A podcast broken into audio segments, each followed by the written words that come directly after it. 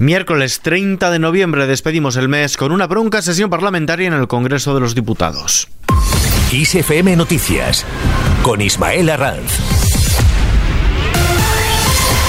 Tal? Montero eleva la tensión con el Partido Popular. Las palabras de la ministra de Igualdad, Irene Montero, en las que ha acusado al Partido Popular de promover la cultura de la violación que han recibido el reproche de la presidenta de la Cámara, Meritxell Batet, han encendido al principal partido de la oposición que ha pedido su dimisión y que se retracte por este momento. Esto es lo que hace el Gobierno y esto es lo que hace la mayoría feminista de esta Cámara para proteger a las víctimas. ¿Y qué hacen ustedes?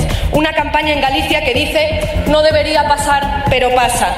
Vigila tu copa, mujer, eh, cuando salgas por la noche, la Comunidad de Madrid. Quien siembra vientos recoge tempestades. Culpar a las víctimas, responsabilizar a las víctimas de las agresiones que sufren. Ustedes promueven la cultura de la violación que pone en cuestión la credibilidad de las víctimas.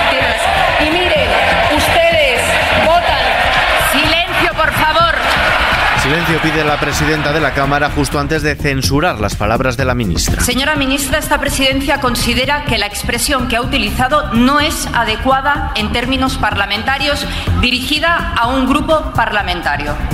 Les pido, por favor, respeto en las expresiones que se utilizan y contención en el lenguaje, porque queremos silencio, por favor.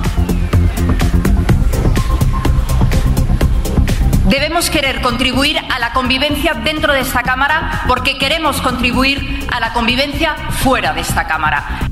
No ha sido la única vez que Batet ha tenido que abroncar a un parlamentario. También lo ha hecho con el ultraderechista Javier Ortega. Señor Ortega, en este Parlamento, en esta Cámara, hay grupos parlamentarios, diputados y diputadas, todos ellos legítimos, y por tanto no hay grupos parlamentarios ni golpistas ni terroristas. Y le pido, por favor, que no utilicen esa terminología.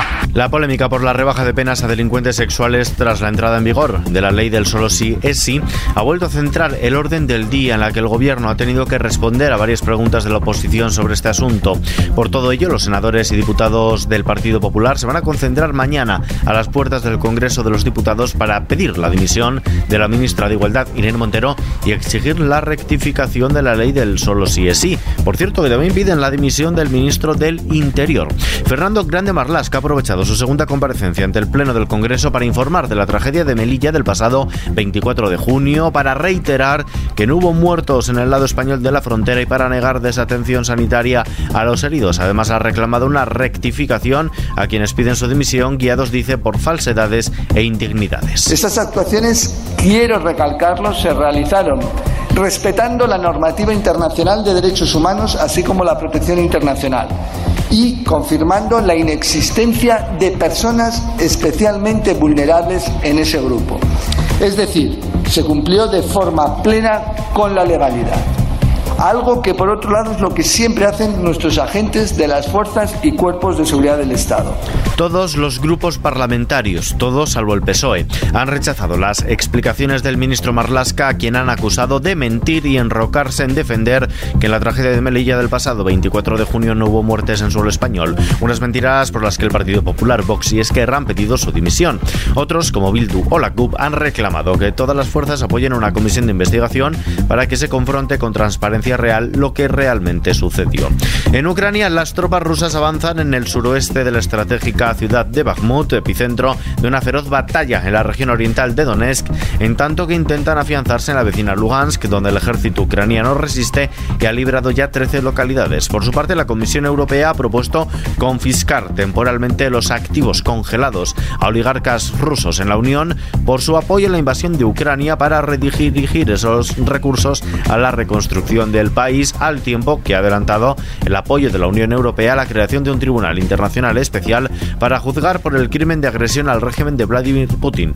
Así lo ha dicho la presidenta de la Comisión Europea. Escuchamos a Ursula von der Leyen. Rusia debe pagar financieramente la devastación causada. Los daños estimados en Ucrania alcanzan los 600 millones de euros. Rusia y sus oligarcas deben pagar los daños y cubrir los costes para reconstruir el país. Explosión en la Embajada de Ucrania en Madrid. Un trabajador ha resultado herido leve este mediodía al explotar una carta enviada a la legación diplomática que contenía un pequeño explosivo de fabricación casera. La deflagración se ha producido cuando el empleado ha abierto el sobre y le ha producido heridas de carácter leve. El Ministerio de Exteriores ucraniano urge a las autoridades españolas a investigar estos hechos. La propia Audiencia Nacional lo está investigando como un posible caso de terrorismo. Cambiamos de asunto. El gobierno ha planteado a los agentes sociales en su propuesta de partida para abordar la segunda parte de la reforma de las pensiones, que la ampliación del periodo de cálculo de la pensión desde los 25 a los 30 años se realice progresivamente entre 2027 y 2038, según consta en el documento entregado a sindicatos y empresarios. En concreto, según la propuesta inicial del gobierno, en planteamiento del Ejecutivo es que el periodo de cálculo se vaya ampliando en cinco meses cada año de ese periodo, pudiendo escoger el trabajador los tres meses más favorable a su cotización y descartar dos. En lo económico, el Euribor a un año, el tipo de interés más usado en España para calcular las hipotecas, ha cerrado noviembre en una tasa media del 2,828%, o prácticamente dos décimas más que en octubre, pero la menor subida desde julio y el segundo mes consecutivo que crece menos que el precedente. La electricidad, por su parte, bajará este jueves, primer día del mes de diciembre, un 1% hasta alcanzar los 205,85 euros el megavatio hora, de modo que acumula dos días consecutivos por encima de los 200 euros. En la bolsa, el IBEX 35 ha ganado este miércoles el 0,49% hasta los 8.363 puntos, a pesar de la bajada de Wall Street y después de que descendiera la inflación de la zona euro en noviembre. El euro se cambia por un dólar con 3 centavos. A continuación, vistazo a la previsión del tiempo. Precipitaciones localmente fuertes o persistentes en la zona de Levante e Ibiza para inaugurar el mes de diciembre, unas lluvias que se podrían extender de forma más débil y aislada a otras zonas del área mediterránea y de Andalucía. Intervalos nubosos en el resto de la península, salvo en el sur de Galicia y oeste de la meseta norte, donde estará poco nuboso. En Canarias, intervalos nubosos en general. Temperaturas diurnas sin cambios son ascenso en la vertiente atlántica peninsular, a la baja en el resto de la península. Y terminamos.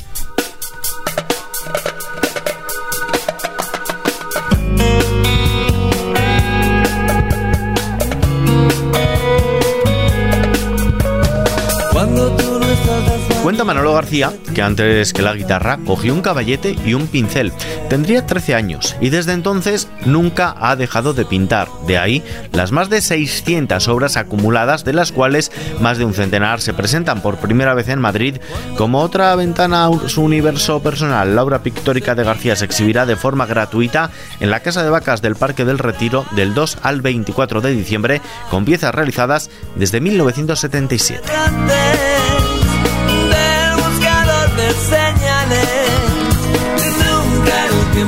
Con esta noticia que está ampliada en nuestra web xfm.es nos despedimos por hoy. Información actualizada cada hora en los boletines de XFM y como siempre contextualizada con los audios del día aquí en nuestro podcast XFM Noticias.